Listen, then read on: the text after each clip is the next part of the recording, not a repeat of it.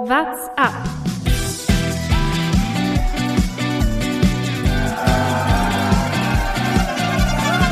Alle rüber, Jattak, alle! Alle rüber! Der Radsport-Podcast. Gold, Silber und Bronze sind verteilt auf der Straße und im Mountainbike. Die Hälfte ist beinahe rum bei den Olympischen Spielen. Zeit für uns hier bei WhatsApp ein kleines Zwischenfazit zu den ersten Radwettbewerben zu ziehen. Mein Name ist Lukas Bergmann und heute wieder in voller Besetzung mit dabei meine beiden Kollegen Thomas Gerlich Servus zusammen. und Jonas Bayer. Liebe Grüße in die Runde. Wo fangen wir an bei diesen Olympischen Spielen? Ich glaube, das schwierigste Thema müssen wir vielleicht vorneweg kurz einmal klären, bevor wir in die äh, Analyse der Rennen einsteigen können. Patrick Moster, ich glaube, Oh. irgendwie hat es inzwischen fast jeder mitbekommen, der Betreuer des deutschen Radsportteams auf der Straße, hat äh, sich rassistisch, rassistischen Anfeuerungen hingeben lassen auf dem Zeitparcours und jetzt muss er nach Hause. Da, das ist natürlich ein super Start jetzt auch in den Podcast. Eine Minute richtig, rum und direkt mal mit einem Rassisten starten, da, da haben wir alle Bock drauf. Aber du hast, du hast vollkommen recht, ja. Wir müssen Ich wollte den besser jetzt machen, einfach gleich so wegschieben. An- Vielleicht ja, ja. bevor sich alle denken, sprechen sie es an, wann sprechen sie es an. Ja, also gefühlt hat man gar nicht so wirklich Bock drüber zu reden, zumindest geht's mir so, aber man muss es natürlich machen. Ich denke, jeder hat die Äußerungen gehört. Es ist eine so klare Sache, dass man über äh, wie dumm das ist, nicht diskutieren braucht. Da gibt es ja keine Gegenargumente. Das Einzige, was man diskutieren kann, ist, warum hat es wieder so lange gedauert. Und äh, ich kann da nur empfehlen oder nicht empfehlen, dass, äh, ich glaube, gestern, also am Mittwoch, am Tag, oder es war am selben Nachmittag noch, glaube ich doch, ähm, quasi das Interview bei ZDF, einmal Moster und ähm, hier Al- Alfons Hörmann heißt er doch, glaube Alfons ich. Hörmann, ja. Genau. Vom Ähm, DOSB, der was Präsident. äh, finde ich eine Frechheit ist, beide Interviews, wo man sich erst hinstellt und sagt, ja, wir haben jetzt darüber gesprochen und ja, ja, er hat den Fehler schon eingesehen, da werden dann, äh, da wird Rassismus dann als Emotion bezeichnet, wo Moster sagt, ja, äh, da hat er emotional gehandelt oder wie auch immer. Äh, und ja, dann hatte man das gestern noch so abgetan, als dass es damit jetzt erledigt wäre. Er hat sich einsichtig gezeigt und er wird jetzt aber auch weiter die Wettbewerbe betreuen und jetzt einen Tag später schickt man ihn dann noch doch nach Hause. Plus auch die UCI hat ihn jetzt ja suspendiert. Und das ist eigentlich, finde ich ehrlich gesagt fast genauso schlimm oder naja, auf einer anderen Ebene.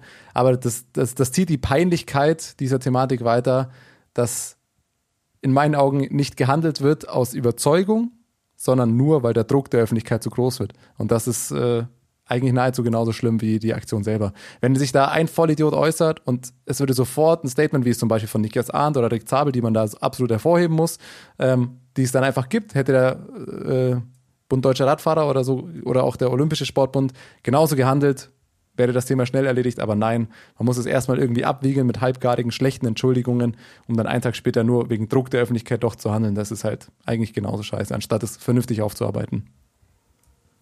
Ja, ich glaube, man, man sieht einfach wieder, was ein Problem ist, wenn da nur 60-jährige weiße Männer sitzen, die dann über sowas entscheiden, ob das Rassismus ist oder eine Emotion, wie du schon richtig gesagt hast, ja, vollkommene Verrücktheit im Grunde, äh, überhaupt auf die Idee zu kommen, sowas als Emotion abzutun und dann zu sagen, ja, es tut mir leid auch, dass da was falsch rüberkommt und so, äh, geht absolut überhaupt nicht. Äh, ich habe noch einen ganz, ganz guten oder einen lustigen, auch ein bisschen lustigen Tweet gelesen.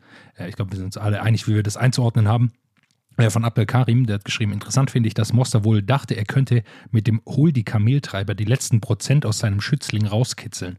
Als ob, er, als, als ob der Fahrer dann denkt, ach stimmt, Kameltreiber, die Feinde des Abendlandes, ich gebe nochmal alles. also ich, äh, ich habe so, Habe ich auch gelesen, ja. ich habe ich hab das äh, zum einen gelesen, habe ich immer wieder auch gelesen unter Tweets äh, als Entschuldigung, ja, das ist ohne Kontext, wo ich mir dachte, was soll der Kontext sein? Man kann ja nicht äh, sowas sagen und dann soll es irgendeine Art von Kontext geben, wo sowas dann äh, akzeptabel ist, so eine Äußerung. Ja, nee, das ist einfach eine Äußerung, die nicht akzeptabel ist und äh, das muss sowohl der DOSB als auch der Deutsche Radverbund als auch äh, Mostert, äh, Moster selber wissen. Und ich, ich, äh, es ist wirklich äh, fast unerträglich, wenn man sich das Rumlavieren danach anschaut. Wo wir gerade bei lustigen Tweets sind, da würde ich auch ganz, ganz gerne noch kurz den äh, äh, Tweet von, ich weiß nicht, ob ich es richtig ausspreche, Asedin Lagab, also ein Radprofi aus Algerien, der eben einer der beiden war, die vor Arndt gefahren sind, der sich dann auf Twitter geäußert hat, ähm, übersetzt, es gibt bei den Olympischen Spielen kein Kamelrennen, deswegen habe ich mich für den Radsport entschieden, zumindest war ich in Tokio dabei. finde ich auch relativ souverän darauf reagiert. Also zumindest souveräner als äh, etwaige deutsche Verbandssesselpupser. Äh, was mich einfach so stört, ist dieses Krisenmanagement, das dann, also zum einen ist natürlich, hier ist ein, hier ist ein rassistische Äußerung, das geht überhaupt nicht. Aber wie dann danach damit umgegangen wird, zeugt wieder, wie wenig Verständnis dafür in diesen Verbänden, vielleicht ist es auch in der Bevölkerung noch immer so, ich weiß es nicht, aber hier war es einfach klar zu sehen, dass es bei den Verbänden scheinbar so ist, dass da kein Verständnis dafür da ist, was das jetzt eigentlich bedeutet hat, dass er das gesagt hat. Also, dass man dann denkt, mit so einer einfachen Entschuldigung, die ähm, halt, weil es einfach auch nicht zu entschuldigen ist, dann auch so rüberkommt, dass es eben einfach vollkommen verkehrte Argumente sind, natürlich auch nicht funktionieren kann, denkt man, es ist abgetan. Aber du musst doch gleich in dem Moment, und viele haben ja auch argumentiert, ja, es war ja dann abends in Tokio schon, das war ja nur bei uns nachmittags und deswegen mussten die erst eine Nacht drüber schlafen meiner Meinung nach nein. Wenn sowas rauskommt, dann muss einfach ganz klar gesagt werden, hey, okay, du fährst jetzt mal lieber nach Hause, denkst darüber nach, was, was da passiert ist. Hätte er vielleicht auch von sich aus selber sagen müssen, hat er nicht. Und dann, meiner Meinung nach, hätte das früher kommen müssen. Und dann ist es so mit einem Tag Verzögerung. Das hat nichts damit zu tun, dass da abends ist, sondern sobald man sowas mitkriegt, muss man einfach da eine klare Entscheidung treffen. Und der zweite Punkt, der mich einfach schon wieder gestört hat, ist, dass dann tatsächlich halt die Sportler selbst hier ein klares Statement geben müssen, weil es die Verbände nicht geschafft haben. Also äh, sprich Nikias Arndt und äh, Rick Zabel. Und das hat nichts damit, glaube ich, auch zu tun, dass die sich irgendwie hier Fame auf Instagram abholen wollen, sondern Nikias Arndt, wie wir ihn hier auch im Podcast erlebt haben und wenn man mit ihm spricht, wirkt er einfach wie ein sehr auf, aufrichtiger äh, Mensch. Das äh, ist einfach, kommt, glaube ich, bei ihm vom, von Herzen, wenn er dann sowas schreibt darf man Max Schachmann auch nicht vergessen, der auch im ZDF saß und das direkt äh, ganz deutlich gesagt hat. Auch, ich glaube, der größte Beweis, dass man da nicht drüber nachdenken muss, ist Florian Nass, der zehn Sekunden, glaube ja. ich, nachdem es passiert ist, das auch sofort eingeordnet hat. Ähm, ich glaube, wir haben das äh, so eingeordnet. Ich will das Ganze ein bisschen in eine positive Richtung, also außer ihr habt noch was einzuwenden, aber ich würde gerne nämlich auf genau das Gegenteil zu sprechen kommen, weil eben das Radrennen nicht nur ein sportliches Radrennen bei Olympia ist, sondern zwei Athletinnen äh, und also zwei Athletinnen ähm, teilgenommen haben, die in einem sogenannten Refugees Olympic Team äh, gefahren sind. Und äh, das war zum einen, jetzt muss ich die Namen raussuchen, äh, Masoma Alizada, äh, die ist bei den Frauen im Zeitfahren gefahren und äh, bei den Männern ist es Ahmad Weiß, die, der eine aus Syrien, die andere aus Afghanistan, die da teilgenommen haben. Und ich glaube, sowas ist ein Zeichen in die genau entgegengesetzte Richtung. Vor allem äh, Masoma Alizada, die äh, aus Afghanistan kommt, wo auch als Hintergrund dazu ähm, Frauen verboten ist, Rad zu fahren in vielen Teilen. Und äh, ich glaube, das ist für alle Leute, die dem auch sich bewusst sind äh, und dass wir viele Frauen aus Afghanistan, aus auch äh, anderen Regionen, wo äh, Frauen auch das Radfahren nicht erlaubt ist, ähm, gibt es Projekte in, in Deutschland, ähm, wo solchen Frauen Radfahren beigebracht wird. Und ich glaube, wer Lust hat, sich da zu engagieren, ich glaube, die suchen immer Helferinnen und Helfer, äh, die sich da engagieren. Und äh, ich glaube, da hat man eine gute Möglichkeit auch äh, teilzunehmen und da eben dieses, diese Freude am Radfahren, die wir auch haben, äh, auch an, an Frauen weiterzugeben, die sie auch nochmal betont hat, als sie da eben ins Ziel kam. Äh, das ist erstmal natürlich ein großes Ziel ist, Olympia äh, überhaupt teilzunehmen, aber eben auch die Möglichkeit zu haben, äh, weiterzugeben, dass Frauen auch Radfahren können, selbstverständlich. Aber ich glaube, es ist eine wichtige Message und man kann das eben in Deutschland auch unterstützen. Stark.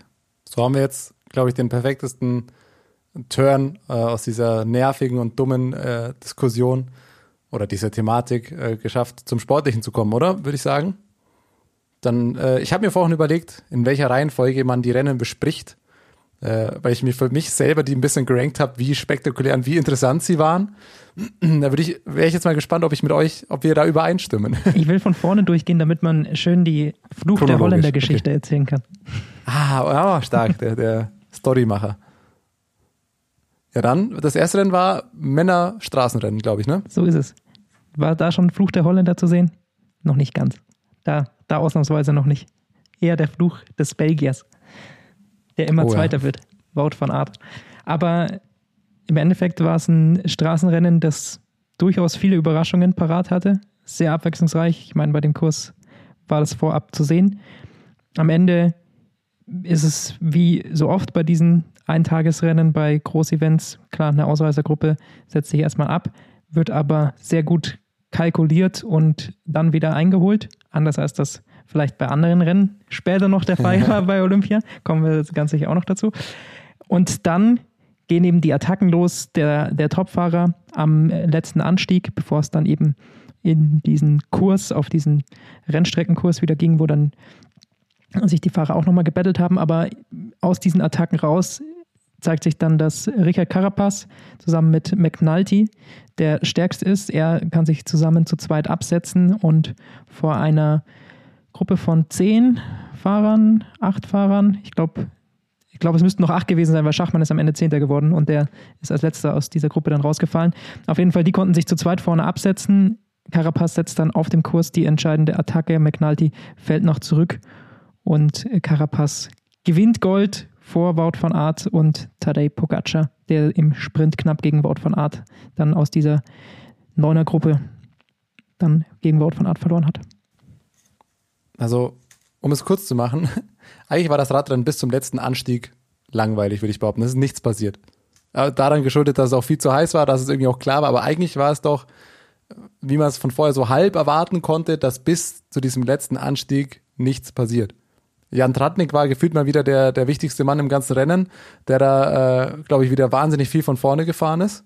Und dann war es klar, die Ausreißer werden gestellt und dann ist eigentlich nur die Frage, gehen an diesem Anstieg, der auch so steil war, aber gar nicht mal so lange, gehen da jetzt die besten Kletterer durch und machen dies unter sich aus oder können sie nicht so stark fahren oder so schnell fahren, dass sie die nicht ganz so guten Kletterer abhängen? Und um das mal an zwei Personen festzumachen, Tadej Pogacar hat relativ früh eigentlich schon die Attacke gezündet. Und man hat gesehen, er schafft es nicht, alle zu distanzieren. Ein paar Leute bleiben eben noch dran, unter anderem Brandon McNulty war da noch mit dabei. Und es, man hat gesehen, es reicht nicht, um jemanden wie Wout van Aert zum Beispiel, um dann einen großen Vorsprung herauszufahren. Also war es klar, okay, es wird jetzt noch, es wird ein Klassikerrennen und es gibt jetzt Attacken und es geht nicht nur unter den allerbesten Kletterern aus. Weil ich hatte, eigentlich war es für mich nur die Frage, fährt Pogacar so schnell den Berg rauf, dass Wout von Art nicht mehr mitkommt. Und er konnte und das Wenn man nicht. die Zahlen danach schaut, er ist wahrscheinlich auch der Hitze geschuldet. Es waren jetzt keine übermäßig schnellen Zeiten da den Berg rauf. Ich glaube, es war sehr heiß und ich glaube, er konnte tatsächlich nicht. Also er hat immer, glaube ich, wieder Probleme mit Hitze. Aber ich glaube, es war auch ein bisschen der Form bedingt. Also es ist einfach ein Unterschied, ob er in der Tour de France eben seinen Formhöhepunkt hat oder äh, jetzt bei den Olympischen Spielen. Ich glaube, er konnte auch nicht. Und ich glaube, es, das größte Problem für oder das größte Problem ist für Wout van Aert in dem Moment entstanden, als er gemerkt hat, er kann hier gewinnen, weil dann haben es auch die anderen gemerkt und dann äh, war der Zeitpunkt, ja gut, jedes Mal, wenn jetzt irgendjemand attackiert, dann ist es an Wout van zu gehen, weil jeder wusste, ja, wenn mit dem ankommen, das macht keinen Sinn.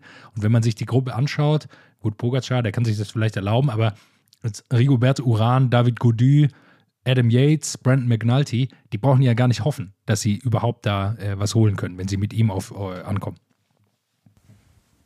Ja, war spannend zu sehen auf jeden Fall. Und dann, Bergi hat ja im Endeffekt den Rennverlauf schon angesprochen. Das haben wir sicherlich auch schon viele gesehen. Krass natürlich, dass das Wout am Ende trotzdem noch Zweiter wird, obwohl er so viel dann Löcher schließen musste und so viel von vorne gefahren ist.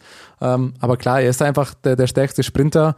Ähm, was ich, was ich eigentlich, was für mich am, am ehesten im Kopf geblieben ist von diesem Rennen oder wo ich am meisten drüber nachgedacht habe, ist diese Thematik, hat es, also Vorher hat man sich ja gefragt, können Leute, die bei der Tour de France Spitze fahren, können die auch Olympia gewinnen? Dann schaut man sich aufs Ergebnis an. Ja, ich glaube schon. Platz eins bis acht Alles von Fahrern, die auch bei der Tour gefahren sind. Und dahinter kommen dann äh, Platz neun Adam Yates, Platz äh, 10 Maximilian Schachmann. Das ist vielleicht die Diskussion, die man aufmachen kann. Gerade jemand wie, wie Max Schachmann, wo sagen, viele Fahrer, die sich komplett auf Olympia konzentriert haben, die vielleicht sogar die Tour skippen, äh, wie auch immer, es scheint, als hätte man es nicht gebraucht, würde ich zumindest mal behaupten. Also anscheinend lässt sich innerhalb von einer Woche die Form schon noch ganz gut bestätigen. Man ist da schon noch äh, vielleicht mental nicht mehr ganz so frisch, wie auch immer, aber der Körper kann es offensichtlich. Also die Frage, die Tour auszulassen, hätte nicht zwingend sein müssen für den einen oder anderen Fahrer, oder? Ja, also gut, im Fall von Maximilian Schachmann muss man, glaube ich, sagen, ist jetzt ein zehnter Platz in dem Feld auch keine Katastrophe. Also es ist jetzt ja nicht so, dass jetzt überhaupt das nicht aufgegangen ist. Er war ähm, auf jeden Fall da in der Gruppe, die um den Sieg gefahren ist. Es war nicht so, dass er an dem Tag irgendwie nicht in Form war. Dann ist halt immer die Frage, liegt einem da irgendwie dann die Bedingungen an dem Tag? Ähm, funktioniert das, wie man sich das vorstellt? Wer ist stärker? Klar, dass er jetzt nicht jedes Rennen wie Wout van Art halt immer gewinnen kann, ist. Ich meine, es ist nicht nur, nicht nur Schachmann, aber ich, es ist schon Platz 1 bis 8 nur von Fahrern, die sieben Tage vorher noch in Paris gefahren sind. Und ich glaube schon auch, Das dass ist er schon eine Ansage. Ich glaube schon noch, dass er wahnsinnig enttäuscht ist. Ähm, also er hat alles auf diese Olympiade ausgerichtet und man richtet nicht alles auf eine Olympiade aus, würde ich jetzt behaupten, um Zehnter zu werden. Also man hat es auch, glaube ich, danach gemerkt, er war damit einfach nicht zufrieden mit diesem Ergebnis. Was sicher noch dazu kommt, äh, werden wir gleich drüber sprechen, über Simon Geschke. Äh, das hat sicher nicht geholfen der deutschen Mannschaft. Und äh, ja, ich glaube, er hat sich mehr erwartet, auch wenn wir zurückdenken ans Frühjahr. Er kann dann bei Paris-Nizza mit Primoz Roglic ja auch äh, mitgehen und da um, um einen Gesamtsieg fahren in so einer Einwochenrundfahrt oder bei einer Etappe. Und ähm, hat sehr viele Höhentrainingslager gemacht, sehr viel investiert und ich glaube, damit kann er auch nicht zufrieden sein und wird er auch nicht zufrieden sein. Mit diesem zehnten Platz hat er sich einfach mehr erhofft. Naja, Primoz Roglic war nicht das direkte Problem an Ja, dem Tag. Ja, der war am anderen Tag Aber das also- Problem. Wie du es schon gesagt hast, also diese, diese Geschichte mit Geschke können wir ja jetzt im Endeffekt aufmachen. Ja, irgendwie, es war doch, glaube ich, am Tag vor dem Rennen äh, der Positivtest von Geschke, der dann raus ist. Nicht nur, dass dann ein Fahrer im Rennen fehlt, sondern auch nachts noch, äh, glaube ich, unruhig, äh, beziehungsweise alle nochmal getestet werden. Es musste, glaube ich, es war einfach nicht eine ideale Vorbereitung in den letzten 24 Stunden vor einem Rennen. Ich glaube, so kann man es kurz zusammenfassen. Das ist eine Katastrophe. Ich glaube, Emanuel Buchmann hat zwei Stunden geschlafen oder so in, an dem Tag davor, der als wichtiger Helfer eingeplant war. Und das geht halt einfach nicht. Da kannst du keinen Profi-Radsport machen äh, oder generell keinen Profisport, wenn man, wenn man so wenig schläft. Das hat natürlich eine Riesenrolle gespielt, auch für Schachmann natürlich mental zu wissen, ja, was ist jetzt hier? Ähm, hat es mich vielleicht doch auch erwischt? Sowas wird ja sicherlich auch bei ihm im Hinterkopf mitschwingen und äh, das ist natürlich ein, ein Problem. Ja, er hat es nicht als Ausrede genommen, was ich ihm, ihm hoch anrechne. Das ist natürlich klar. Andere beim Verband haben das als Ausrede für, für andere Entgleisungen genommen, dass das vielleicht der Grund war. aber gut, das Thema haben wir abgehakt am Anfang. Nein, aber ähm, Max Schachmann hat das ganz klar gesagt, daran lag es nicht.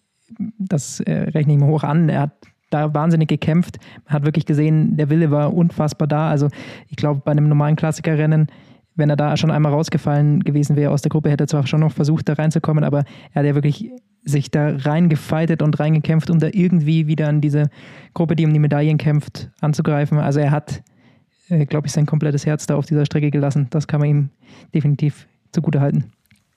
Absolut. Was ich mich gefragt habe, das kann jetzt vielleicht aus der Ferne zu viel hineininterpretiert sein, aber warum ist Maximilian Schachmann mit einem schwarzen Helm gefahren? Das war auffällig, weil in der ganzen Spitzengruppe, oder ich habe, glaube ich, habe keinen anderen, also erstmal 80, 85 Prozent weißer Helm. Da waren noch ein paar andere Farben, die eher hell anzuordnen sind. Maximilian Schachmann bei 35 Grad Sonne, schwarzer Helm. Also, Ich kenne generell ich weiß nicht, mich würde einfach, Kennst du mich würde einfach eine Aussage dazu interessieren, ob das nicht eine Rolle spielt. Also, ich habe mich das wirklich gefragt und der Helm, geht das überhaupt noch auf den Kopf mit runter? Also überträgt sich die Hitze mit auf den Kopf? Weil ich denke mir, wenn ich das gesehen habe, habe ich mir gedacht, also schwarzer Helm bei so viel Sonne, hätte ich jetzt mal nicht gesagt, ist die beste Idee. Kann auch sein, dass es gar keine Rolle spielt. Das würde mich tatsächlich einfach interessieren. Aber das war noch ein Punkt, der mir aufgefallen ist und mir dachte, okay, das ist schon auffällig. Warum haben so viele Fahrer einen weißen Helm und einer fährt da schwarz? Kennst du irgendein anderes Team mit schwarzem Helm? Ich habe gerade versucht, ein bisschen nachzudenken. Also Jumbo Wismar ist so gelb-schwarz, aber jetzt Ineos doch Helm. oft, oder? Ja, Äh, Ineos hat, glaube ich, nicht so schwarz, das ist so ein, so ein komisches Dunkelblau oder sowas. So, nee, da ist was rot. Ah, ah. Rot ist bei Ineos immer mit drin noch. Aber ja, die Ja, haben auch einen sehr dunklen sein. Helm. Ja, aber also das wird doch möglich sein, den Helm auch einer anderen Farbe noch zu haben. Oder also, das, wie gesagt, wenn das eine Rolle spielt, wenn die sagen, hey, also bei so einem Wetter, die werden auch wohl auch noch einen grauen, weißen, türkisgrünen, was weiß ich was Helm haben. Ähm, aber gut, das ist mir nur noch, ist mir nur noch irgendwie in dem Moment auch noch aufgefallen, weil alle so leidend aussahen bei der Hitze und ich glaube, das wirklich eine Rolle gespielt hat, äh, da irgendwie möglichst viel runterzukühlen und irgendwie Hitzen zu vermeiden. Ich weiß aber nicht, das liegt ja, also ist auch nur Spekulation von mir, aber ich glaube, dadurch, dass es nicht auf der Haut aufliegt, weiß ich nicht, ob das dann so viel Unterschied macht und der durchlüftet ist. Aber wie gesagt, ich glaube, davon haben wir alle zu wenig Ahnung, als dass wir wirklich eine fundierte Aussage treffen können. Gibt es sonst noch was zum, zum Männerrennen zu sagen? Ich glaube, über den Sieger müssen wir auf jeden Fall noch kurz sprechen. Carapaz, äh, wir haben es jetzt nur kurz erwähnt. Er hat die Goldmedaille gewonnen, aber es war schon eine große Überraschung und hebt auch diesen Mann jetzt nochmal auf ein anderes Level. Es ist einfach so, wenn man solch große Rennen gewinnt, dass man da einfach nochmal ja, ein klareres Statement setzt. Ja, man muss zu ihm, also bei allen Grand Tours auf dem Podium, einer davon gewonnen, plus Olympiasieger. Also, es ist ein, einer der ganz Großen. Auch wenn, wenn man das vielleicht jetzt gar nicht so auf dem Schirm hat, aber rein von dem, was er, was er schon erreicht hat in seiner Karriere, ist er einer der besten Radfahrer der Welt. Wout van Aert noch selber. Ich weiß, dass äh, sich viele über ihn lustig gemacht haben, dass er immer Zweiter wird. Aber ich habe nochmal nachgeschaut. So viele so viel Probleme hat er eigentlich gar nicht damit, Zweiter zu werden, ähm, sondern er gewinnt eigentlich hauptsächlich ziemlich viele Rennen und wenn nicht, äh, wird er tatsächlich manchmal Zweiter, aber das ist einfach unfassbar stark. Der kann einfach überall mitfahren, bei jeder Etappe. Ähm, Tadej Pogacar gilt das Gleiche. Also da sind schon drei absolute Superstars des Radsport, äh, Radsports auf dem Podium gelandet, die wirklich ähm, jetzt mit so einer Olympiamedaille noch im, noch im Rücken einfach ein Level erreicht haben, wo ich sagen würde, ja, das haben die anderen dahinter, auch wenn Borke Mollema äh, gutes Rennen gefahren ist, Michael Woods, das haben die einfach äh, noch nicht. Das ist, glaube ich, ein anderes Level und das sind wahrscheinlich wirklich die drei stärksten Fahrer, die da vorne waren. Jetzt kann man diskutieren, ob Wout vielleicht stärker war als Pogacar, äh, als ähm, Carapaz vorne. Aber ich glaube, es ist am Ende egal. Carapaz hat es auch clever gemacht, hat sich nicht einspannen lassen für irgendwelche Nachführarbeiten und im richtigen Moment angegriffen. Und das muss man ihm dann einfach zugutehalten.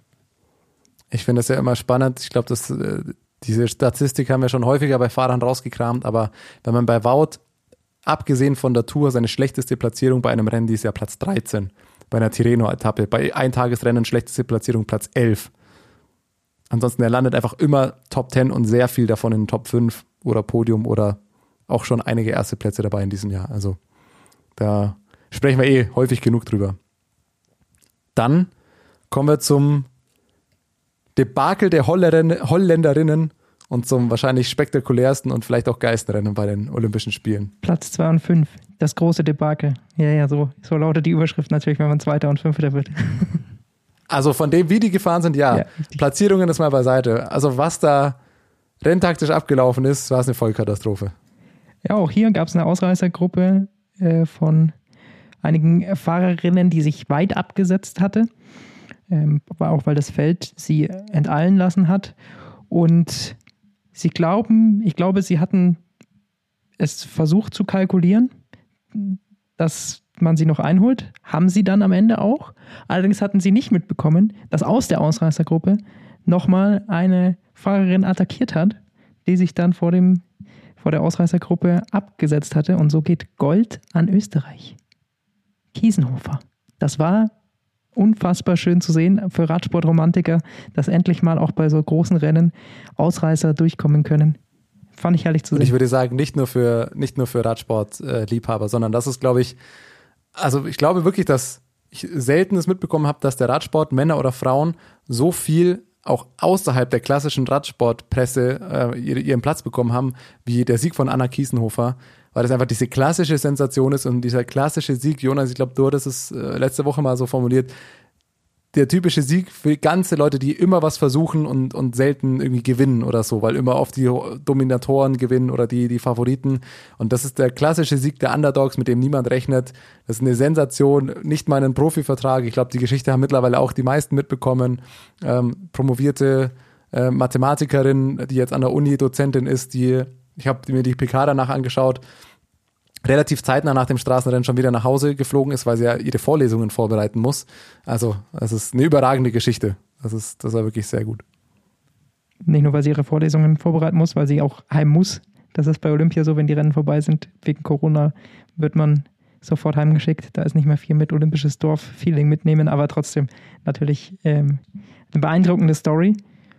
Und die Frage, die sich mir nach diesem Rennen steht und die mich brennend interessiert, was war jetzt am Ende lustiger? Wie Annemiek van Fleuten über den zweiten Platz jubelt, als wäre es ein Olympiasieg? Oder wie sich Alaphilippe vergangenes Jahr zu früh freut? ja, man kann, das Gute ist ja, dass man mit Annemiek van Fleuten und Julia Alaphilippe, über die kann man sich ja deutlich mehr lustig machen, weil man weiß, ja gut, die haben schon so viel in ihrem Leben gewonnen. Äh, für Alaphilippe und van Fleuten ist jetzt alles nicht mehr so wichtig. Es wäre ja viel dramatischer gewesen, tatsächlich, glaube ich, äh, umgekehrt. Also hätte jetzt Kiesenhofer zum Beispiel so in, in so einem merkwürdigen Ding dann am Ende die Goldmedaille noch verloren oder was weiß ich. Ja, da kann man sich jetzt natürlich über Annemiek van Fleuten und die Holländerin kann man ähm, sich viel mehr lustig machen. Und für mich ist das ein Punkt, äh, der für mich das so ein bisschen zusammenbringt und das ist tatsächlich Arroganz.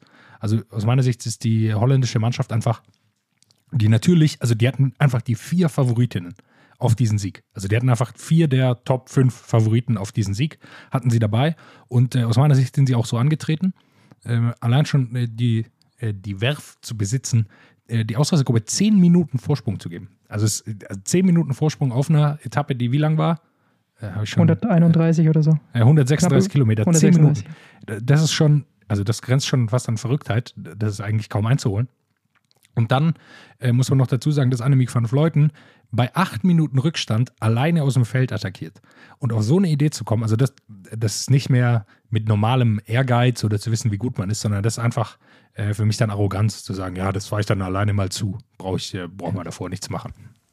Ich hatte das Gefühl, dass bei den Holländerinnen nicht nur das Ding war, dass es keinen Teamfunk gibt, sondern dass sie auch untereinander nicht gesprochen haben. Also selbst wenn es keinen Teamfunk gibt, hast du ja noch vier Personen auf dem Rad, die ja untereinander sprechen können, die ja sich vielleicht vorher eine Taktik überlegen oder so. Das wirkte nicht so, als ob das stattgefunden hätte. Gefühlt sind da vier Einzelfahrerinnen gefahren, wo jeder halt irgendwie so ein bisschen sein Ding gemacht hat. Ähm, Nachführarbeit wollte keiner machen, obwohl jeder am Feld wusste, ja, wenn, dann müssen es die Holländerinnen machen, weil natürlich fährt die keiner an den Zielstrich hin. Und sie hätten es ja, sie sind ja stark genug, um trotzdem noch die komplette Arbeit zu machen und trotzdem wahrscheinlich noch dieses Rennen zu gewinnen. Also musste nur ein oder zwei davon aufbrauchen, wie bei den Männerrennen war es ja das perfekte Beispiel. Leute wie Primoz Roglic oder Jan Tratnik oder Greg van Avermaet, die sich für ihr Team komplett aufarbeiten, ne, um dann einfach ein, zwei Kapitäne dann ins Ziel zu bringen. Und bei den Frauen, bei den Holländerinnen, hättest du ja nicht mal nur auf eine auswählen müssen, sondern du hättest wahrscheinlich zwei irgendwie aufs Podium bringen können oder so fahren können, dass zwei da irgendwie gut ankommen und dann schön taktisch deine Karten ausspielen ja, am Ende hat es noch für Platz 2 und 6 gereicht. Ich will jetzt die Leistungen dann gar nicht kleinreden, aber taktisch war es trotzdem. Also es wirkte auch einfach nicht koordiniert. Annemiek von Fleuten greift an, wird dann wieder eingeholt. Da ist optisch zumindest keine für die andere gefahren, so wie man es wie gesehen hat, sondern jeder einfach ein bisschen für sich. Sie sind dann immer noch so gut, dass sie trotzdem recht weit vorne landen, aber allein das aus dieser reduzierten Spitzengruppe, wo glaube ich noch 15 Fahrerinnen drin waren, dass immer noch drei Holländerinnen da waren, eine vorne, eine mitten, eine am Ende vom Feld. Also ich glaube nicht, dass da viel kommuniziert wurde man hätte sich irgendwann halt äh, sich festlegen müssen. Also irgendwann muss man sich festlegen und sagen, jetzt fahren äh, Demi Wollering, die offensichtlich keinen guten Tag hatte. Das wird die auch schon gemerkt haben oben am Berg, dass sie keinen wirklich guten Tag hat. Da muss man sagen, sie und Anna van der Breggen, ihr müsst jetzt fahren. Und äh, die anderen zwei, eine attackiert und dann ist Mari Marianne Voss im Sprinter. Also so muss ja so eine Taktik dann aussehen. Und das war denen ja von vornherein auch klar, dass es vorne eine Ausreißergruppe geht und dass irgendwer hinterherfahren muss. Und es wird nicht Großbritannien sein, die alleine äh, da sind, und äh, am Ende war es Trixie Worak, die die meiste Nachführarbeit gemacht hat von Deutschland. Also das war äh, eine komplette merkwürdige Situation. Äh, natürlich jetzt auch für deutsche Sicht war auch in Ordnung. Lisa Brenner war Platz 6, äh, absolut fantastisch. Mhm, aber äh, die waren einfach die stärkste Mannschaft und ich glaube, es war einfach ein Fehler, äh, nicht ähm, jemanden wie Chantal Vandenbroek-Blag oder also sie haben ja weitere zehn Fahrerinnen, die sie hätten auswählen können, die dann einfach mitkommt und um eben Helferdienste zu leisten. Und ich glaube, das war einfach ein Fehler, den sie auch schon in der in der, als sie die, ihre Fahrerinnen ausgewählt haben, äh, getätigt haben. Über Platz 3 und 4 müssen wir, glaube ich, auch noch sprechen, denn äh, da gab es dann auch noch ein Duell in Anführungsstrichen. Also im Endeffekt, als sie dann auf diesem Formel-1-Kurs waren, ähm, war es dann eben klar, dass Anna Kiesen, na, ich weiß nicht, ob es ein Formel-1-Kurs ist, ein Rennkurs. Ich, Rennen assoziiere ich einfach sofort mit Formel 1. Es ist ein Rennkurs gewesen, auf jeden Fall dann aus dieser Gruppe, die dann eben dahinter erst noch die beiden fehlenden Ausreißerinnen eingeholt hatte, ähm, hat sich dann als erstes Annemiek von Fleuten gelöst, dann Elisa Longoborghini, die nachsetzt und dann Lotte Kopecki. Also die waren die drei Fahrerinnen, die tatsächlich noch ein bisschen mehr Körner im Tank hatten, die, wenn sie tatsächlich die Ausreißerinnen alle eingeholt hätten, die Medaillen unter sich ausgemacht hätten, so bleibt dann für Lotte Kopecki nur Blech und für Elisa Longoborghini ähm, ein dritter Platz. Ich glaube, für sie, das hat man gesehen, bedeutet diese Bronzemedaille extrem viel. Der hat sich riesig drüber gefreut. Anders als dann Annemiek van Fleuten, als sie dann gemerkt hat, dass sie doch nicht Gold gewonnen hat. Klar hat sie sich dann schon noch über Silber gefreut, aber das war natürlich dann auch den Umständen geschuldet, dass sie ja, innerhalb von einer Sekunde von Gold zu Silber geswitcht hat. Ja, und da ist, glaube ich, auch der, Unterschied einfach viel, viel größer. Also zwischen Silber und Bronze, da ist es, glaube ich, so, ja, Medaille, äh, geil, bin ich dabei und dann ist es egal, ob Silber oder Bronze wahrscheinlich am Ende. Aber zwischen Gold und Silber ist, glaube ich, nochmal ein gewaltiger Unterschied. Auch gerade für sie, muss man auch nochmal betonen, ist jetzt nicht so, dass, äh, obwohl sie schon 38 ist, so gut fährt, sie hat noch nie Olympia-Gold geholt, äh, was vor allem daran lag, dass sie einen unglaublich schweren Sturz hatte in Rio und ich glaube, das war schon für sie einfach ein Riesenziel, auch weiterzumachen, jetzt diese Olympischen Spiele sich nochmal Gold zu holen. Ich glaube, da ist es auch verständlich, dass man dann wahnsinnig enttäuscht ist, gerade bei so einem Fehler, der einem ja nicht bewusst war. Und ich glaube, aber was man nochmal hervorheben muss, ist auch, äh, wie stark äh, Anna Kiesenhofer da wirklich gefahren ist. Äh, oder Anna Keisenhofer, wie sie die englischen Kommentatoren durchgängig genannt haben. Ähm, also sie ist ja nicht irgendwie durch Zufall jetzt da vorne gelandet. Nein, der Rest der äh, Ausreißerin wurde eingeholt. Sie hatte eine Minute 15, hat sie gehalten und die haben auch nicht gebummelt. Also die war jetzt auch nicht, ähm, die haben jetzt nicht konzentriert nachgearbeitet, aber die haben auch nicht gebummelt und wie stark sie da gefahren ist und auch die, den Mut zu haben, die anderen Ausreißer hinter sich zu lassen und zu sagen, nee, das mache ich jetzt alleine, das ist nicht stark genug, was ihr mir liefern könnt, äh, das ist schon unglaublich und absolut ganz eine fantastische Geschichte und verdiente Olympiasiegerin. Absolut. Wie du es gerade auch schon angesprochen hast, wie stark sie gefahren ist, hat man ja wirklich auch gesehen bei der ersten Attacke, die dann äh, Van Fleuten schon gezündet hat, auch hinten raus. Die Zeit wurde jetzt nicht so schnell weniger, beziehungsweise kaum. Also das ist, dass Anna Kiesenhofer eine gute Zeitfahrerin ist, das kann man ja schon sagen, ist ja österreichische Zeitfahrmeisterin, schon mehrfach, glaube ich auch. Ähm, das war schon, das war schon auch unfassbar gut gefahren. Am besten fand ich tatsächlich, von ihr gibt es ja auch die Aussage, dass sie einfach nicht so gerne im Peloton fährt, weil sie ja auch kein Profifahrerin ist und äh, das sicherlich, glaube ich, auch nicht so gut ist. Das hat ja zum Beispiel mal Reusser auch bei uns schon mal erzählt. Wenn du das nicht von klein auf lernst, ist das schon echt harter Stress. Schaut euch das Rennen nochmal im Recap an. Die neutrale Phase. Das Peloton rollt und eine Fahrerin fünf Meter dahinter. Kein Scheiß. Die fährt in der neutralen Phase mit fünf Meter Abstand ganz hinten, ganz alleine und hat bei Kilometer null, wo es Rennen losging, da hat sie es irgendwie nach vorne geschafft, ist die allererste, die attackiert hat. Also überragend, überragend gefahren. Wirklich ganz vorsichtig hinten und das Rennen geht los, vorne und sofort weg. Lieber alleine fahren, einfach, einfach nur alleine rumfahren, ist sicherer, macht mehr Spaß, kann man sein eigenes Ding machen, muss man nicht warten. Ja. Ein Wort noch, wenn, Kennt jeder. Gleich, gleich als Überleitung quasi zum Zeitfahren. Wir haben schon über Marlene Reuse gesprochen, die hat ein herzzerreißendes Interview nach dem Straßenrennen gegeben, ähm, weil sie hat den Anschluss verloren an die Gruppe, als sie sich einen Verpflegungsbeutel genommen hat.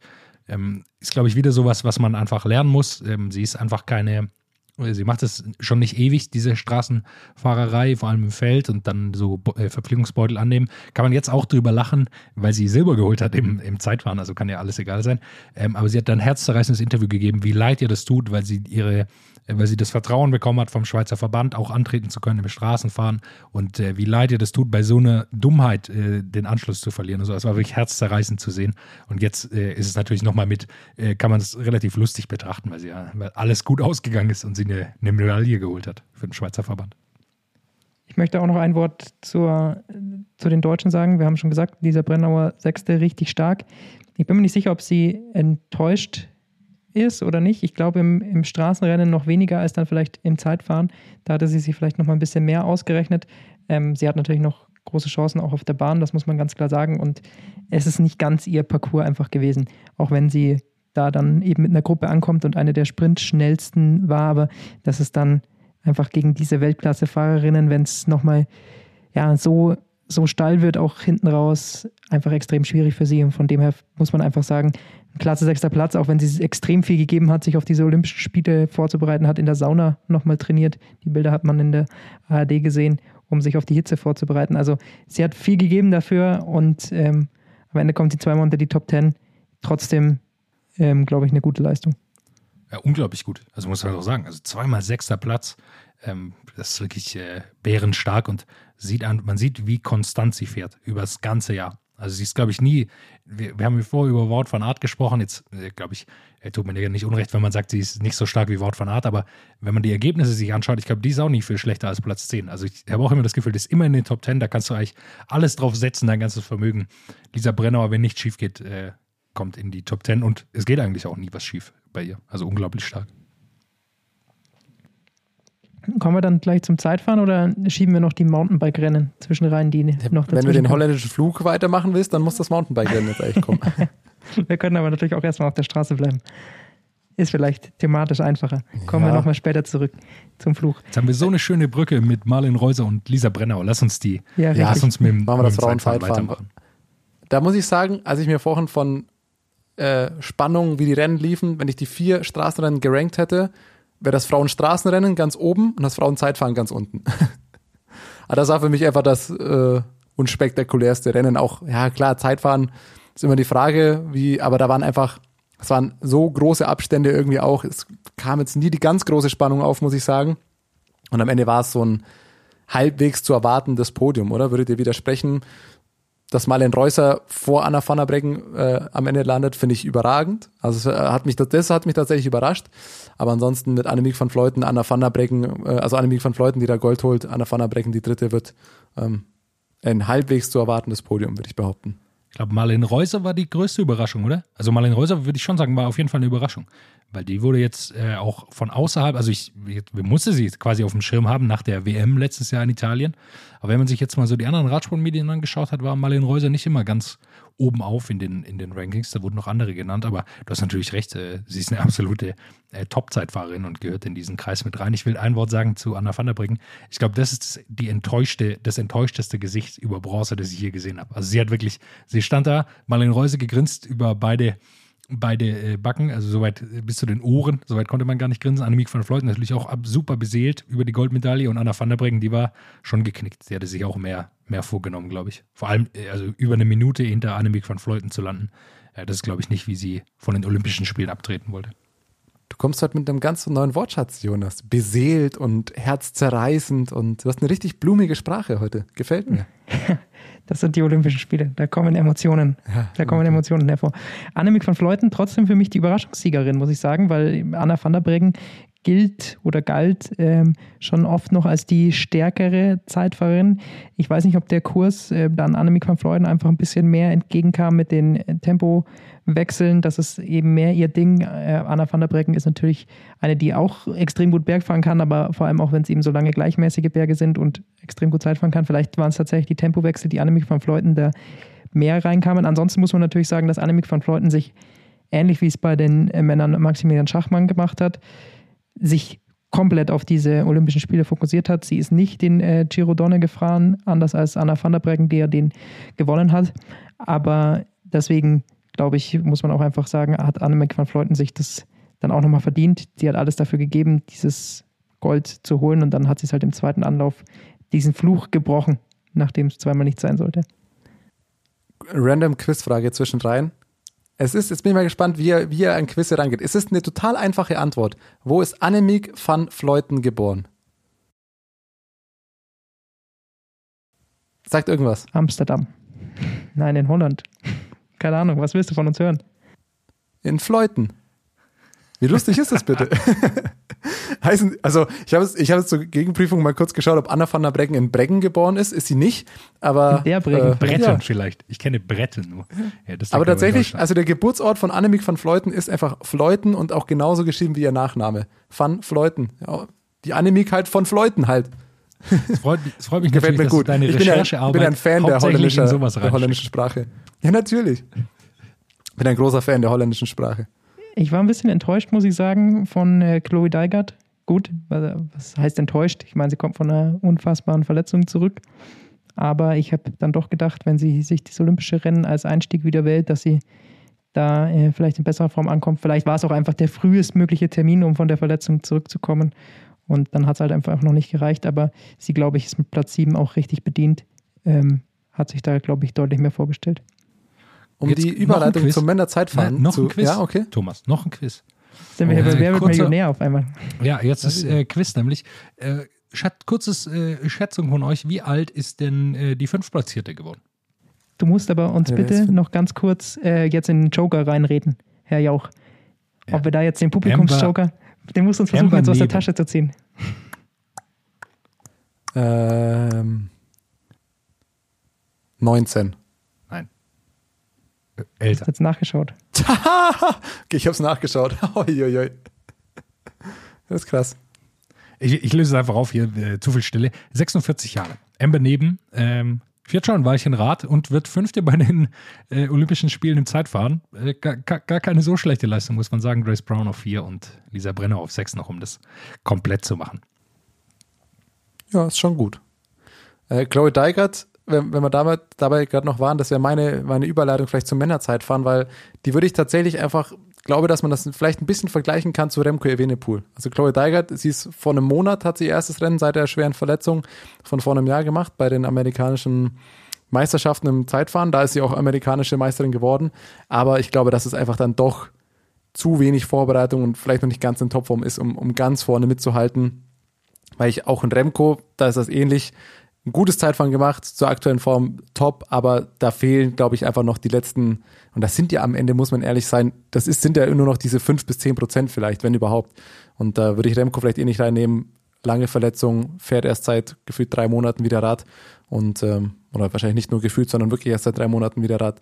Insofern würde ich das gar nicht als Enttäuschung abtun, sondern einfach so, ja, die sind noch auf dem Weg zur, um wieder in richtiger Form zu sein. Oder wie äh, Patrick Lefevre sagen würde, das können wir gleich sein lassen.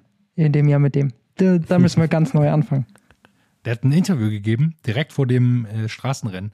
Das ist, äh, ja, das äh, wird extrem schwierig mit äh, Remco Evenepoel dieses Jahr.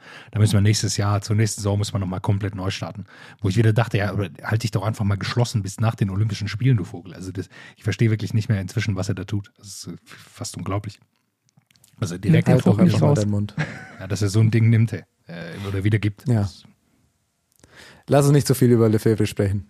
Das, das machen wir oft genug. Ansonsten zum Männerrennen. Äh, Quizfrage.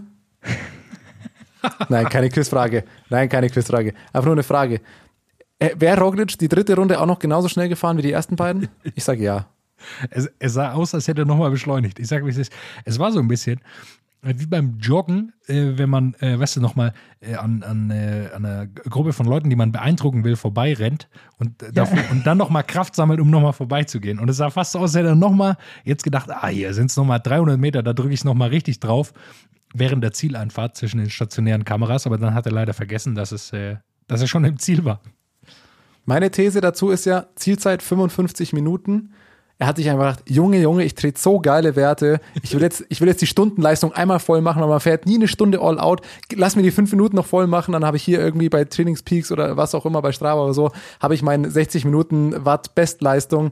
Ähm, jetzt hier einmal, einmal die Schwellenleistung abspulen und dann wurde er doch gestoppt. Man muss aber auch einfach sagen, es war unglaublich schwer zu sehen. Also, wie oft habe ich mir gedacht, gerade um Platz 3 ging es ja extremst eng zu. Also, da waren ja wirklich ein paar Hundertstel Sekunden äh, und in wenigen Sekunden, äh, die entscheidend waren. Und so oft habe ich mir da gedacht, oh, jetzt, jetzt wird er geknackt. Ah, nee, das war noch gar nicht die Ziellinie. Das war einfach nur so ein anderer weißer Strich, der halt auf diesem Rennkurs da gemalt war. Man wusste nie, wann hält jetzt eigentlich die Zeit an. Das war äh, weder von der Kamera irgendwie gut gelöst, noch von den Straßenmarkierungen. Also da mache ich doch irgendwie, muss ich doch da mal einen, dann einen roten Strich oder irgendwas machen, um das besser zu markieren. Und ich glaube, so ging es dann Roglic auch. Er hat einfach wahrscheinlich gesehen, okay, ich muss zu irgendeinem weißen Strich fahren und hat einfach alle abgefahren, die er auf dieser Geraden gefunden hat. bis er dann angehalten wurde. Aber also mir hat es persönlich auch gut gefallen, dass das Teamzeitfahren auch zurück bei Olympia ist oder überhaupt jetzt auch olympisch geworden ist. Also Primoz Roglic und Kaspar Askren da, was die zwischenzeitlich auf der zweiten Runde, das war echt äh, stabiler Wechsel, immer schön einer vorne gefahren, abgewechselt, das war einfach schön, schön anzuschauen. Frech, oder? Also, Die haben auch noch Schau Almeida eingeholt. Also die waren ja dann zu dritt teilweise. teil- zu dritt nebeneinander, das war das geilste Bild eigentlich, ja. Naja, was heißt frech? Also, ich glaube schon, dass es was ausmacht, auf jeden Fall. Aber ich habe mir, als ich es gesehen habe, auch gedacht, das könnte jetzt auch beiden das Rennen kaputt machen. Wenn du nicht mehr ganz konsequent deinen Stiefel fahren kannst, sondern immer überlegen, okay, ich muss den jetzt auch überholen, der Überholvorgang darf jetzt auch nicht ewig dauern. Ähm, ja, jetzt sauge ich mich zwar ein bisschen dran, aber zu lange darf ich da auch nicht bleiben. Plus, nur mal, wenn es bergauf ging, ist Roglic vorgefahren, wenn es bergab ging, ist der dickere Kaspar Askren an ihm vorbeigefahren. Nee, ich glaube auch, Das war, das war lustig anzuschauen. da, da kurz einzugreifen. Ich glaube, man hat genau daran gesehen, was die Taktik war von Primus Roglic. Berghoch hat er richtig Gas gegeben und gewusst, da kann er am meisten Zeit gut machen. Und in der Abfahrt hat er es ruhiger angehen lassen. Da hat Askren natürlich oder die Fahrer von wie Askren, auch Stefan Küng, die müssen in der Abfahrt dann mehr Zeit rausholen und da konnte Primus Roglic ein bisschen lockerer lassen. Und ich glaube, das hat man da genau gesehen. Roglic bergauf immer vorbei, dann Askren wieder vorbei. Und am Ende Und da hat man auch, muss man auch sagen, also, dass er überhaupt Askren eingeholt hat. Askren wird am Ende Siebter. Ist jetzt nicht so, dass er da so ein Bummeltempo gemacht hat. Das kann man vielleicht bei der Tour de France dann mal sagen. Ja, da hat jetzt aber hier, der Teamkollege hat jetzt mal gewartet, damit er den noch ein bisschen gezogen hat, aber der hat ja auch Gas gegeben. Also der ist Siebter geworden am Ende. ja, aber das hat, da hat man gut erkennen können, was das für ein Kurs ist. Das schon sehr wellig war äh, und immer wieder viel rauf und runter ging. Ähm, insofern war das, glaube ich, auch einfach für Primoz Roglic wirklich wie gemacht. Ich habe mich anfangs, ich weiß nicht, ob das jeder auf dem Schirm hatte, ich habe es heute erst rausgefunden, weil ich habe mich gefragt, warum nur Pogacar, äh, warum nur Roglic und nicht auch Pogacar beim Zeitfahren ist. Ich habe es heute rausgefunden, liegt einfach daran, dass es nur einen Startplatz für Slowenien, für das Zeitfahren gab. Äh, Das hat irgendwie ganz weirde Qualifikationssysteme und Rechnungen. Du weißt es? Ja, ja, ich weiß es nicht, aber ich gehe davon aus, dass das sind so historische Sachen, weil Portugal zum Beispiel äh, zwei hat auf jeden Fall. Ähm, also die haben mehr Plätze als äh, Slowenien äh, in manchen Sachen und da ist einfach Rui Costa zum Beispiel schon mal Weltmeister gewesen. Und ich gehe davon aus, dass es solche Wertungen sind, wie bei Weltmeisterschaften und sowas abgeschnitten wird. Und Slowenien, die haben einfach nicht ähm, in der Vergangenheit so gute Renn Radrennfahrer gehabt, dass sie da äh, mithalten konnten. Deshalb werden sie da nur einen Platz haben, jetzt äh, gerade beim Zeitfahren. Ich habe heute was gelesen, aber nagel mich jetzt auch nicht dran fest, dass es da auch so ein Punkte- und irgendwie Qualifikationssystem gab und da der Stichtag halt, glaube ich, schon im Herbst 2019 war und das quasi genommen wurde, weil ja theoretisch, das wäre dann ein Dreivierteljahr nur vor Olympia gewesen ähm, und ja, da war Pogacar noch nicht mal Tour de France-Sieger, da hat er noch gar nichts erreicht, der junge Bursch, so ungefähr. Ähm, aber ja, das, aber das fand ich zumindest ganz interessant, weil ähm, so hat man das, meine These wäre jetzt dann einfach, dass sie sich dann vielleicht die Rennen auch ein bisschen aufgeteilt haben und das vielleicht auch erklärt hat, okay, Roglic fährt für Pogacar beim Straßenrennen und er dann beim Zeitfahren. Das hat mittelmäßig Vollgas. funktioniert, dass er für Pogacar gefahren ist. Der hat sich auch früh abgemeldet, muss man auch sagen. Ja, ja. Aber gut. Aber bei dem hat man, glaube ich, die Hitze auch am meisten gesehen beim Straßenrennen. Also der hat, der hat viel Wasser sich irgendwo äh, über den Kopf und sonst wie geschüttet. Also Roglic finde ich absolut, äh, also verdient, da geht's kaum in so einem Rennen. Äh, man gönnt es ihm auch einfach, weil er so viel Pech hat dann und er holt sich jedes Jahr immer irgendwie dann ein Rennen, ähm, das er dann gewinnt und ich glaube, jetzt hat er eine olympische Goldmedaille. Platz zwei ist äh, wieder so eine emotionale, ich, ich, äh, ich spreche heute nur die ganzen emotionalen Geschichten an. Tom Dumoulin ist, äh, holt sich Silber und ist natürlich genauso eine, eine äh, Geschichte, die einen einfach nur freuen kann. Also man hat, kann ja niemand ein schlechtes Gefühl haben für, für Tom Dumoulin, der nach äh, seinen Problemen, der keine Lust mehr hatte am Radfahren und äh, zurückkam, sich das als Ziel gesetzt hat und jetzt tatsächlich Silber holt. Äh, ist genauso eine super Geschichte. Also irgendwie schreibt Olympia die deutlich schöneren Geschichten als jetzt äh, andere Rennen. Man, man könnte sagen, herzerwärmend, Jonas, oder? Ah, Nee, absolut. Ähm, wie gesagt, ich bin da voll bei dir, wem man es gönnt. Wem ich es auch gegönnt hätte und wo ich tatsächlich sagen muss, es, ist, es tut schon sehr weh. Stefan Küng, 0,4 Sekunden hinter einer olympischen Medaille auf, auf dem ja, vielleicht undankbaren vierten Platz. Auch Küng, der irgendwie vielleicht. ja, der, der einfach dieses Jahr so oft irgendwie immer knapp irgendwo an seinen Zielen vorbeischeidet. Also um den tat es mir wirklich leid. Ron Dennis wird Dritter. Der hat sich irgendwie, hatte ich das Gefühl, auch nicht so, so wirklich, wirklich gefreut. Obwohl eine Medaille für den ja auch super ist. Ähm, was ich aber am krassesten finde, ist einfach nochmal, wenn man auf die Zeiten schaut, zwischen Platz 1 und 5 sind 5 Sekunden Unterschied, zwischen Platz 1 und 2 über eine Minute. Roglic hat einfach eine Minute 0,1 Vorsprung auf Tom Dumoulin. Und krass finde ich vor allem, wenn man die beiden Rundenzeiten anschaut, weil es waren wirklich über exakt zwei Runden. Ne? Roglic ist beide Runden nahezu gleich schnell gefahren und alle anderen sind auf, haben auf der zweiten Runde eben diese, diese Zeit unter anderem verloren. Weil nach der ersten Runde war Roglic schon nicht so viel Vorsprung und nach der zweiten Runde hat er dann eben diese eine, ich glaube, der hat 45 Sekunden Vorsprung alleine auf der zweiten Runde rausgefahren, auf Tom Dumoulin zum Beispiel. Und da habe ich nachgeschaut, das lag nicht daran, dass er die zweite Runde schneller gefahren ist, sondern auch er war die zweite Runde langsamer, aber eben nur einen sehr kleinen Teil und alle anderen sind die zweite Runde fast eine Minute oder über eine Minute langsamer als die erste gefahren. Wout van Aert, glaube ich, 1,27 langsamer auf der zweiten Runde im Vergleich zur ersten. Das war auch wahnsinnig hart. Also auch Remy Cavagna zum Beispiel, der ist richtig eingebrochen. Also es gab ein paar, die, die richtig Ja, aber eingebrochen sind. Cavagna, Cavagna hat ja nach fünf Minuten seine Trinkflasche verloren. Also Cavagna hat, äh, das war, also das, so kannst du das, glaube ich, nicht, nicht eine Stunde lang äh, bei 30 Grad äh, ein Rennen auf, auf Sieg oder irgendwas Gutes erreichen, wenn da die Verpflegung ausfällt. Das war einfach, du hast gesehen, die Flasche fällt raus und da war ich schon klar, ja, gut, das, das kann nicht mehr klappen. Ich glaube auch, was wir unterschätzt haben, ist, dass es wirklich, es gibt kaum diese Zeitfahren über eine Stunde. Das ist einfach äh, was ganz anderes als so ein 20, 25 Minuten Zeitfahren. Dazu noch so ein schweres mit richtigen Bergen. Deshalb finde ich die Leistung von Küng und Gunner, Gunner auf 5 dann nochmal beeindruckender, weil die einfach deutlich schwerer sind als äh, Roglic, Stümula und auch Dennis, Dennis, den wir ja letztes Jahr auch vor allem gesehen haben, wie gut er auch am Berg fahren kann.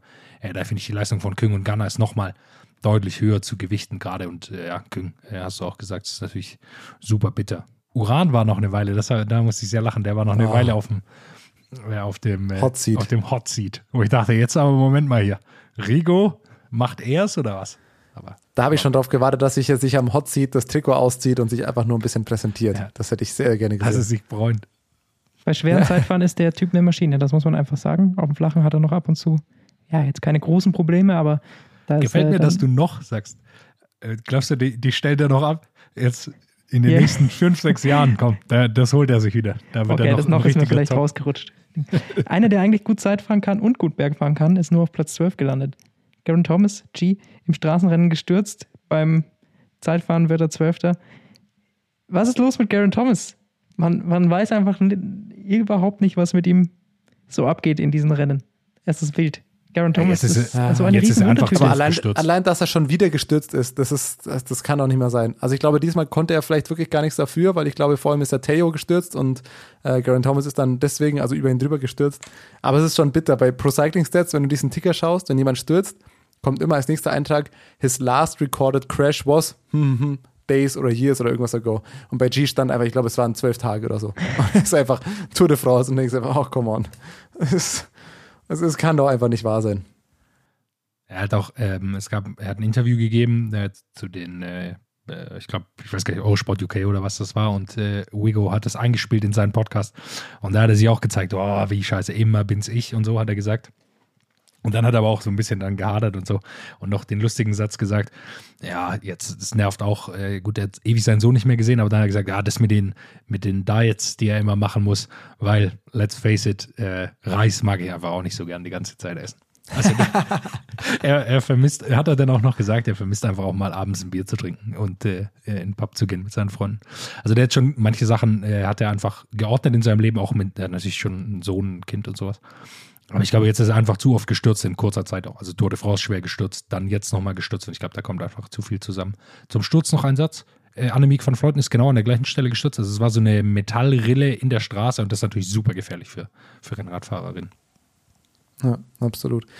Bei G gerade noch, ich will jetzt gar nicht das Thema Transfers und so weiter aufmachen, weil ich glaube, da werden wir in ein, zwei Wochen wahrscheinlich noch zu Genüge drüber sprechen, wenn dann viele Transfers offiziell werden. Bei G ist mir heute aber aufgefallen, der Mann ist vertragslos aktuell fürs nächste Jahr und äh, mit, ja, einer der besten Fahrer in der Welt in der Theorie, aber mit 36, die ja mittlerweile alt ist und äh, sicherlich einen relativ hohen Gehalt, bin ich gespannt, äh, bin ich eine relativ spannende Personale für die nächste Saison, was da passieren wird. Aber wie gesagt, da werden wir sicherlich in ein, zwei Wochen. Würde ich dir direkt widersprechen, aber äh, lass uns das äh, verschieben auf eine andere Debatte. Dann, äh, Lukas. Ich mag's, wenn du mir widersprichst. Es kommt oft genug vor. Ja. Naja, aber das wollen wir verschieben auf, eine andere, äh, auf einen anderen Tag. Lukas, äh, weiter zum Mountainbike oder was meinst du? Ja, noch ganz kurz der Vollständigkeit halber. Maximilian Schachmann auf 15, Nikias Arndt auf 19. Die beiden deutschen Mitstreiter, die ja solide, glaube ich, sich gezeigt haben für ihre Verhältnisse. Marc Schachmann ähm, sicherlich geht trotzdem enttäuscht von Olympischen Spielen weg. Das haben wir schon gesagt. Wenn wir schon bei den Briten waren, so erfolgsverwöhnt beim Radsport, so ein bisschen geht ihre Zeit vielleicht in eine neue Ära.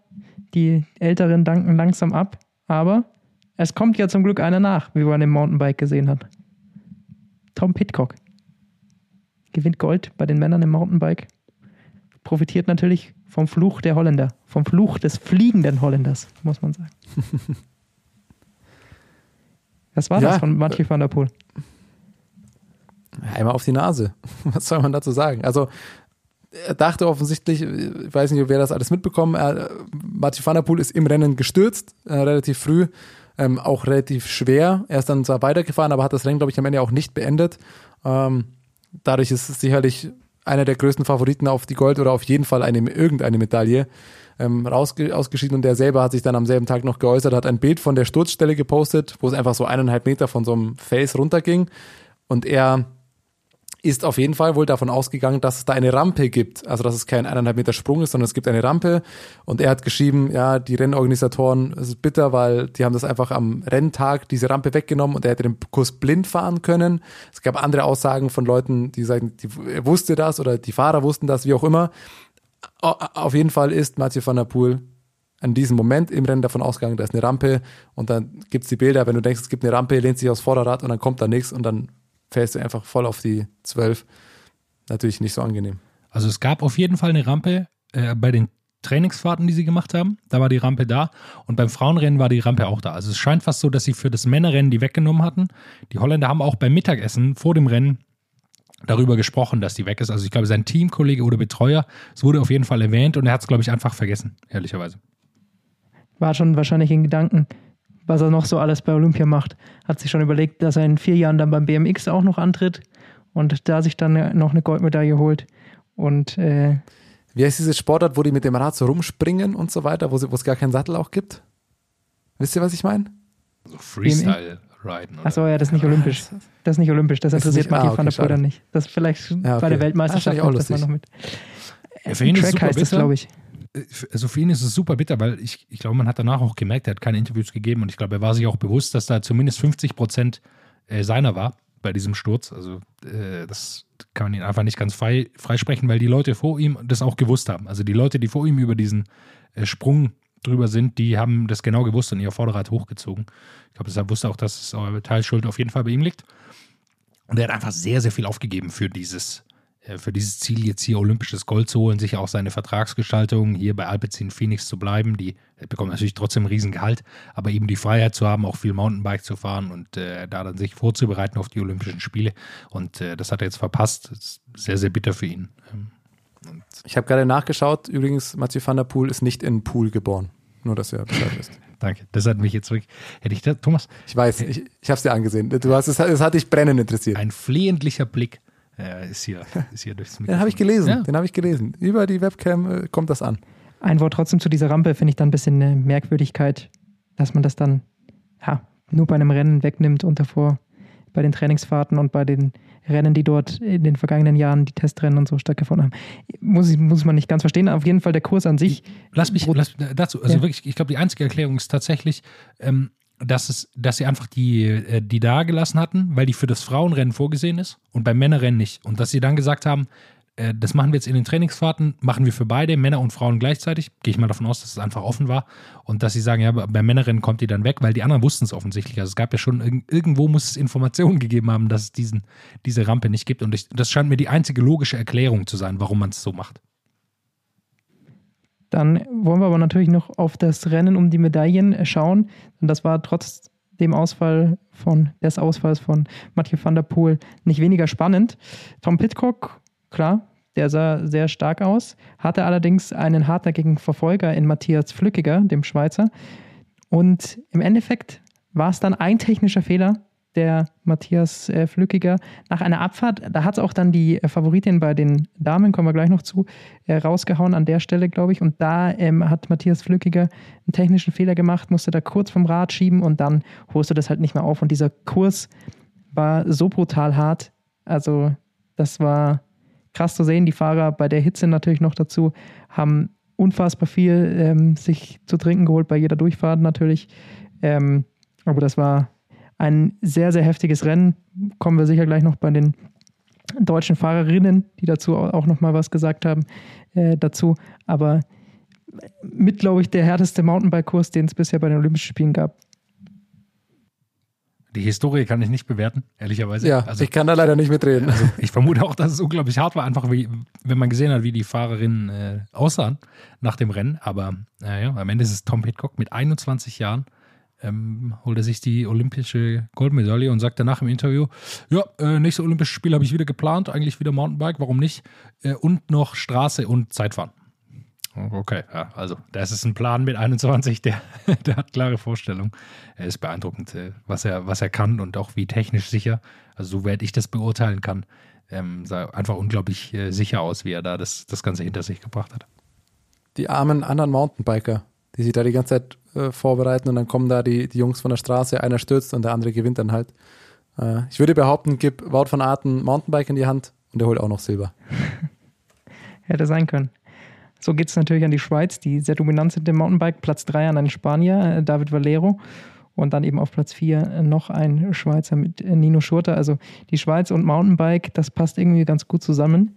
Und ich War das beim Frauen dann auch so? Oder? Ja, könnte sein. Vielleicht habe ich deswegen das jetzt als Überleitung gewählt, um zum Frauenrennen Ah, zu okay, kommen. okay. Mhm. Ja, dort kam eigentlich nicht die äh, Top-Favoritin aus der Schweiz, die Top-Favoritin Luana Lecomte äh, aus Frankreich, hatte allerdings dann eben auch einen Sturz. Und zwar eben an der Stelle, wo es auch Flückiger bei den Männern erwischt hatte und ist da dann eben ein gutes Stück zurückgefallen. Das, es war so eine ganz blöde Stelle, da war es relativ stein auf so einem ja, Kopfstein. Steilkurve war das, oder? Steilkurve, so ging's genau, aus der oben über Abfahrt. Kopfsteinpflaster, genau. und dann über Kopfsteinpflaster mit relativ steil über dieses Kopfsteinpflaster.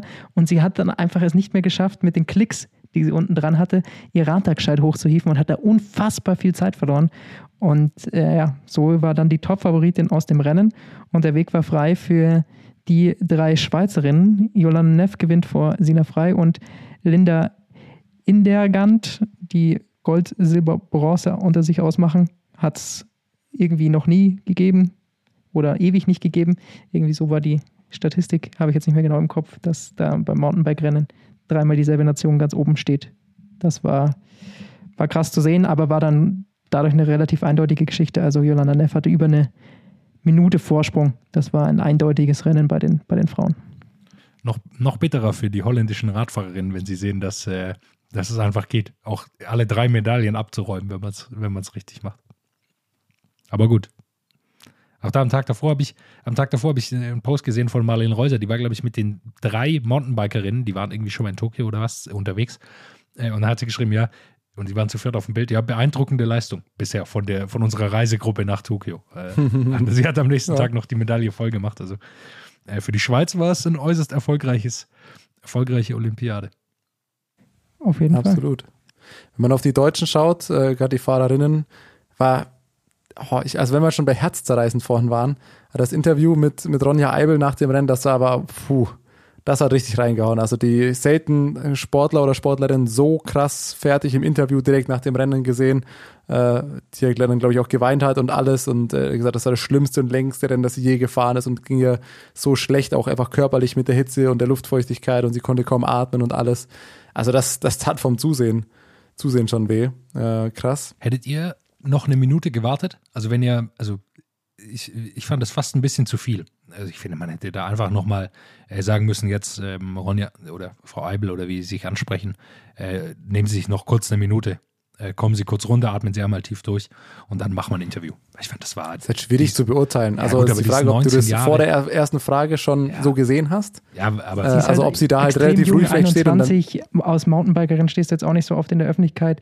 Da muss man dann auch, finde ich, eine junge Athletin im Moment auch schützen. Es ist jetzt nicht, ja nicht schlimm, dabei, aber trotzdem ähm, hat das irgendwie so ein bisschen ja, einen, seltsamen Charakter, da ähm, jemandem zuzuschauen, der sich gerade nicht gut fühlt und in einer elenden Position ist, da dann das Mikro hinzuhalten, finde ich auch immer ein bisschen, bisschen arg krass. Ja. Also ich, ist auch kein Vorwurf oder so. Man kann das auch vorher im Voraus nicht wissen. Wir wissen nicht, wie der Zeitdruck ist bei den Interviews. Oft ist es so, dass man genau äh, 90 Sekunden hat für so ein Interview, um das zu führen. Aber äh, ich, mir, mir war es fast ein bisschen zu viel. Ähm, und ich hätte ihr, ich hätte ihr gewünscht, dass sie noch eine Minute hat, äh, kurz einmal durchzuschnaufen. Das auf jeden Fall. Ja, dann sind wir einmal durchgeflogen durch Olympia, oder? Zu BMX eine, können eine wir leider nicht viel sagen, ne? da weiß ich nicht von. Lukas, ich habe eine Frage an dich. Wie sehr beißt sich Julio Alaphilippe in den Arsch, ähm, dass er nicht zu Olympia gefahren ist, äh, nachdem er gesehen hat, wie das Rennen gelaufen ist? Weiß ich nicht. Nach der Tour natürlich sehr, glaube ich. Weil ja, ich würde nämlich halt sagen, das, das war ein Fehler. Da, ja. Also ich verstehe es auch nicht, äh, warum er da nicht hin ist. Aber weiß ich jetzt auch nicht. Bei der Tour sah er nicht so stark aus, als hätte er da mitfahren können. Ja, kann auch sein, aber also das schien mir schon ein Parcours für ihn zu sein, so wie da am Ende dann äh, gefahren wurde. Das nur, nur als Nebensatz noch. Ja, müssen wir jetzt noch trotzdem kurz über die Transfers, zumindest kurz darüber sprechen, dass Pascal Ackermann und, und Peter Sagan nicht mehr für Bora fahren? Oder verschieben wir das dann auch auf die nächste? Das ist sehr gut, dass du es. Müssen wir kurz darüber sprechen, das ich und dann das, was ich jetzt sage. Ja, ja gut, die verlassen. Die verlassen das Team. Jetzt ist es offiziell, hat sich schon länger angekündigt. Bora äh, bekommt ordentlich Budget frei. Je nachdem, ob sie das gleiche Budget für nächstes Jahr haben, äh, können sie groß einkaufen. Mal sehen, was sie machen. Ähm, Joao Almeida ist ja. Die werden gut bisschen, holen, was man da hört. Ja, Joao Almeida ist im Gespräch. Also mal sehen, was sie tun. Aber äh, für Ackes auch eine spannende Zeit, sich jetzt ein neues Team zu suchen, äh, das auf ihn setzt als absoluten Lead-Sprinter. Und Peter Sagan, gut, dem geht's, äh, obwohl er ist, Lukas, wie alt ist er? 32 oder was? Ähm, 31 war er vor der Tour. Ich weiß ja, nicht, ob er schon inzwischen gebrochen ja, also 31, 32, nächster 32. Ähm, äh, für den geht es quasi schon, man würde sagen, der Rentenvertrag, obwohl er erst 32 ist. Ja, also es hatte sich ja beide Personalien hatten sich ja schon ein bisschen angedeutet, was man die letzten Wochen und so weiter alles mitbekommt. Ich würde sagen, die, die große Diskussion verschieben wir dann einfach, weil ich mir auch gut vorstellen könnte, dass bis zu unserer nächsten Folge die ein oder andere Unterschrift dann vielleicht auch schon gesetzt wurde. Dann wird es ja spannender, wo gehen die hin? Die wurde schon die wurde gesetzt, sicherlich nur schon in zwei gesetzt, Tagen genau. dann erst Nur dann, äh, da wurde auch der Zeitungsartikel schon oder die Pressemeldung dann auch rausgehauen. Lukas, es ist verboten. Man darf. Noch niemand hat mit irgendwem gesprochen. Noch Okay. Also geht es dann innerhalb Peter von ein paar Sagan, Stunden am wird, 1. August? Peter oder? Sagan und Total Direct Energie haben am 1. August morgens telefoniert. In der Früh um fünf. Genau. So dass es noch in die Und dann auch direkt alle Vertragsmodalitäten ausgehandelt. An einem Tag. Ja. Gut. So ist es. Aber dann Äh. sprechen wir doch da die nächste Folge drüber. Hinweis noch für alle, die den Bahnradsport jetzt dann ab kommender Woche verfolgen wollen. Ab Montag geht's los im Velodrom. Und da haben wir Lisa Brennauer ist wieder dabei. Sie ist Ja, überall. richtig. Und wie immer eine Top-Platzierung. Wer ist von den Männern, ähm, wer, wer macht da von den Straßenradsportlern mit? Viviane, meine ich. Kluge. Roger, Roger Kluge Viviane ist dabei, Klassiker. der ist hingeflogen. Ganna ist äh, dabei wohl. hingeflogen. Ja, Viviane ist hingeflogen. Ja, ja. Ich weiß nicht, also es klingt so, als er, Ahnung. also wenn, wenn du gesagt hast, Chi ist hingeflogen, dann würde ich an was anderes denken. Ich meine nicht die, die, die flapsige Formulierung eines Sturzes, sondern das, das technische Hinkommen eines italienischen Spitzenfahrers zu den Mit Olympischen Flugzeug als äh, einem das Transportmittel. Richtig. Mhm. Spielen. Wer ist sonst noch? Ich, sonst weiß ich gar nicht, wer noch dabei ist. Also Vielleicht steigt Sir Vigo nochmal aufs Rad. Zufällig, Sir wenn sie Vigo. meins, Fall. Das hat er wenn jetzt sie meins gesagt. hinstellen. Boah, Vigo sehe ich auf dem Kairin, das, das den Sprint anfährt. Da mit seiner Pelzjacke, da sehe ich Vigo. Und er kommentiert es trotzdem. Er kommentiert, er spricht auch mit den anderen, spricht auch mit den anderen Fahrern. So im Anfahren. Na und, und wie, wie geht's? Äh, Wird mir er, hat das, er hat das gesagt, das sind seine ersten Olympischen Spiele, die er nicht bestreitet. In Rio ist er wohl noch, noch äh, gefahren. Bahn Alle anderen seit tausend Jahren war er mit dabei, oder wie? Er, das ist seit 20 Jahren, also vor 20 Jahren war seine ersten Olympischen Spiele. Er ist wohl die ersten Olympischen Spiele gefahren, als Evenepoel sieben Monate alt war. Verrückt. Das sind die Statistiken. Wo Das kommt. Evenepoel her? Da gibt es keinen kein, eben, Ja, er ist kein nicht Ort im. Namen. Also, er ist nicht fun. da, da, da sagt ja der Name nicht, wo er herkommt. Na gut, lassen wir das. Auf jeden Fall haben wir Nachbar, natürlich zum, Nachbarstadt von Wout Pools. zu Bahnrad, wer die Folge noch nicht gehört hat, eine große Vorschau vergangene Woche aufgezeichnet oder rausgebracht mit äh, Christina Vogel. Das heißt, die kann man sich gerne nochmal anhören, bevor es dann Montag losgeht ins Velodrom, auch mit sehr guten Chancen auf deutsche Medaillen. Und für alle, die den Straßenradsport schon wieder vermissen, am Samstag äh, großer Klassiker, äh, Klassiker San Sebastian. Ähm, auch ein Riesenrennen. Bin ich auch gespannt drauf. Waren einfach heute auch schon wieder Rennen. Tour de la ist heute losgegangen. Und es hat Conny Quickstep, äh, Quickstep, sage ich schon, einen Sprint gewonnen. Sehr überraschend. Aber Yannick Steimle ist da ein sehr gutes Leadout gefahren. Ja. Das kann man an der Stelle Alvaro, vielleicht nochmal mal einwerfen. Äh, Hodge, äh, sehr gut. Oder Hodge, Hodek. Hodek, Hodge. Nasser Buhani mal wieder Zweiter. Nasser Buhani hat, hat auch schon viele zweite und dritte Plätze so, ne? Aber wir haben noch Bock. Wir Ja, haben noch gut. Bock, über Radsport zu sprechen. In zwei Wochen geht's weiter, äh, Huelta. Äh, lass uns ein bisschen Kräfte tanken. Bis, bis Gefällt mir, weiter- gefällt mir gut. Hier zum Ende der Folge, jeder haut noch so einen Fact raus, den er irgendwo gelesen hat. Hier haben wir noch eine Intro, hier noch ein Ergebnis. Fangt damit an, was ihr wollt. Diskutieren werden wir das jetzt nicht weiter. Äh, wir schauen uns jetzt erstmal noch die Olympischen Spiele an und melden uns dann nach Tokio wieder mit der nächsten Folge WhatsApp.